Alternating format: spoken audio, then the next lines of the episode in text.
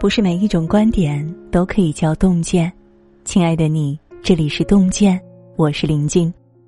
今晚呢，和大家共同分享的文章，曾国藩，人到中年，最忌四病。下面我们就一起来分享。人到中年，人生半坡，岁月磨平了棱角，时光褪去了青涩。经过前半生的洗礼，中年人往往多了几分清醒和稳重。但岁月是把双刃剑，它可以成就你，也可能摧毁你。人生的后半场，想要走得更稳、更远，就一定要戒掉这四种毛病。一是好为人师。作家喇嘛哥说：“人到中年，不知不觉就会变得好为人师。”即便是竭尽全力学着内敛，但在与人交谈中，也会不自觉的把话题引入到别人难以参与的往事中，去炫耀自己的经历。年近不惑，总觉得自己懂得了一些东西，明白了一些东西，亏得了一些东西，总想说道说道，总想指点指点。但凡事过犹不及，总喜欢用自己的经验去左右别人的想法，是人际交往的大忌。曾国藩性情耿直，说话总是直来直去，在与人交往时，总是有意无意就流露出教训别人的想法。在京城为官的时候，曾国藩总是喜欢写信教诲在家乡读书的弟弟们。在信中，他不仅会用自己的经验去指导弟弟们，甚至还求弟弟们把他的教导抄下来，做到时刻温习。后来，弟弟们实在是忍受不了，便联合写信至京城，声讨大哥只知高谈阔论，却不能解决实际问题。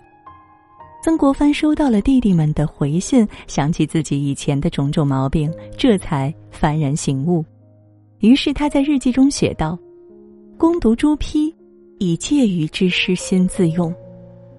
常常反思，时时反省，直到改掉这个毛病。”孟子说：“人之患。”在好为人师，人到中年，最大的自律就是克制自己好为人师的欲望。知者知度，会者慎言。越成熟的人，越懂得保持谦逊。二是死要面子。林语堂先生说过：“中国人的脸面不但可以洗，可以刮，还可以蒸，可以留。有时好像争面子是人生的第一要义，甚至可以倾家荡产而为之。”人到中年都有爱面子的时候，但太爱面子反而容易吃大亏。即使是曾国藩这样的人，也在这里栽过跟头。一八六四年，湘军攻克南京后，曾国藩在没有确认右天王生死的情况下，就上奏说：“那伪右主大概是命丧乱军之中了。”与此同时，左宗棠却获得了伪右主流窜到湖州一带的情报。为人耿直的左宗棠不懂得维护别人的面子，愤怒地指出曾国藩虚报军情，并上奏指责曾国藩欺君罔上。左宗棠此举相当于是公然打了曾国藩的脸。曾国藩平日里自认为最讲究忠信，现在居然有人指责他欺君，这让他觉得丢了面子。一气之下，本就不占理的曾国藩在没有掌握任何证据的情况下上奏为自己辩护。左宗棠也不甘示弱，继续上奏，二人你来我往，争得不可开交。后来的事实证明，左宗棠是对的。所幸当时慈禧太后没有深究，才让曾国藩逃过一难。这一场笔墨战打下来，满城皆知，曾左二人多年的友谊也因此毁于一旦。可见，死要面子的人都逃不开活受罪的命运。为了面子，失了理智。丢了体面是最愚蠢的行为。王阳明曾言：“不管人非笑，不管人毁谤，不管人荣辱，一切外事亦自能不动，久久自然有得力处。”之所以活得累，是因为放不下架子，撕不开面子。面子这东西，看轻它就轻，看重它就重。人到中年，把面子放下，把日子过好，比什么都重要。三是爱说大话，《史记》上记载，孔子年轻时曾经向老子请教做人的道理。老子告诉孔子：“两股深藏若虚，君子盛德容貌若愚。一个了不起的商人，深藏财货，而外表看起来好像空无所有；一个有修养的君子，内藏道德，而外表看起来好像是愚蠢迟钝。什么意思呢？就是做人的最高境界，就是平静沉默，切忌骄傲自大、夸夸其谈。一个人说话不知节制，喜欢自吹自擂，很容易招惹祸端。曾国藩以前也和很多普通人一样，喜欢说大话。有一次，曾国藩父亲过生日，老乡郑小山前来祝寿。当时的曾国藩刚入翰林院，有些得意忘形，就对前来祝寿的好友郑小山夸夸其谈，吹嘘自己，大有扬眉吐气的意思。没想到却惹恼了郑小山，寿宴还没结束，郑小山就愤怒离去。事后，曾国藩察觉到自己的错误，懊悔不迭。此后，他开始注意自己的言行。咸丰十一年，曾国藩为教育手下人，写了著名的劝谏前语，其中第三条便为“见大言以务实”。他把这种行为准则带到了用人标准中。等到有了子嗣，曾国藩便在家书里告诫自己的子孙后代：立身以不妄语为本。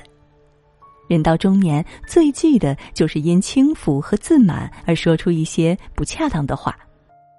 做人应时刻谨记，不说大话、假话和空话。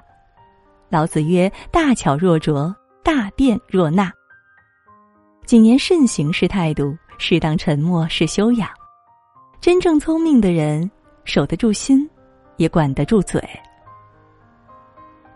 四是油腻圆滑，人到中年极易陷入油腻世故的陷阱里，被生活磨平棱角，被现实压弯了腰，于是违心话脱口而出，违心事随手就做。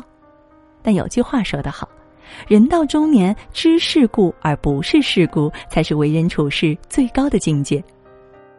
知世故，使得自己在熙熙攘攘的人群里进退有度，不因死板而显得毫无生趣，也不因棱角过于锋利而四处树敌；不世故，则让自己在鱼龙混杂的社会中恪守原则，不摒弃初心，不曲意迎合。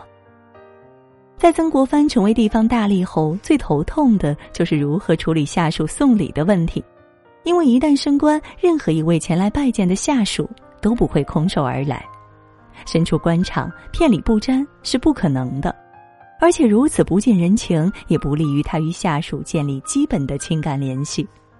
所以在实在拒绝不了的情况下，他会从下属送来的礼物中挑一两样最便宜的，这样既维护了下属的情面，也彰显了自己的原则，让上下级都好做人。同治四年，荣闳从美国采购机器回到中国后，第一个想拜访的就是曾国藩。两年前，他受曾国藩的委托，携六万八千两白银出洋采购机器，开启了洋务运动的序幕。曾国藩知道，按中国官场惯例，荣闳一定会向他送礼物，所以曾国藩特意写信给儿子曾纪泽说：“如果他给的是二十斤以内的礼物，那就收下。”否则就原封不动的退回。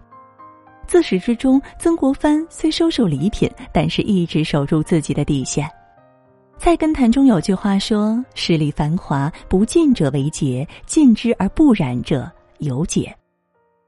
治邪机巧，不知者为高；知而不用者为尤高。尽权势名利而不为之动心者更清高；通计谋权术而不去使用。”则更可贵。人到中年，总有一些原则需要坚持，总有一些事情不能妥协。世俗也许很强大，世界也许在变化，每一种面对都不容易。但无论如何，都别忘了自己的本心。在这个浮躁喧嚣的世界，一颗初心胜过繁华万千。中年，是人生的分水岭，人生下半场。只有管住嘴，守住心，保持谦逊的心态，放下无用的面子，我们的人生才能越走越顺。好了，今晚呢和大家分享的文章到这儿就结束了，感谢各位的守候。喜欢洞见的文章，也不要忘记了在文末给我们点个再看，让我们相约明天也愿洞见的声音伴随着您的每一个夜晚，也祝各位每晚好梦，晚安。谁曾在意是我的美丽名字？别了昨天乐观天真的女子，存着预言未知的事，埋没心底的故事。换上蔷薇的刺，留名中千秋，在挤拥的世界，孤单却仍照旧。无常是春秋，情重只得上头。让手中花开多半奏，谁可以笑着到最后？曾亦泪流，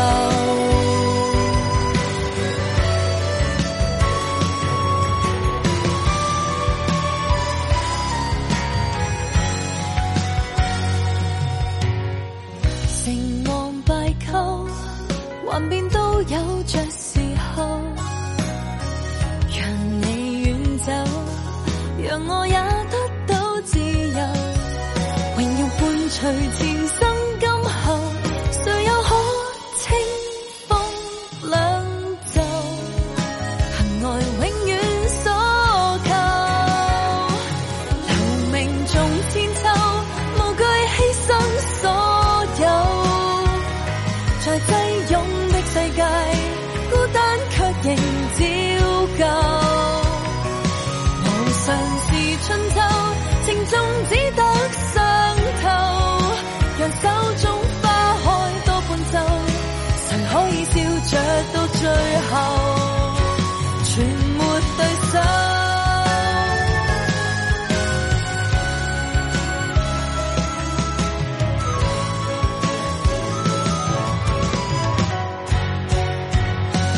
留名从千秋，无惧牺牲所有，或者改写世界，有日化身女校。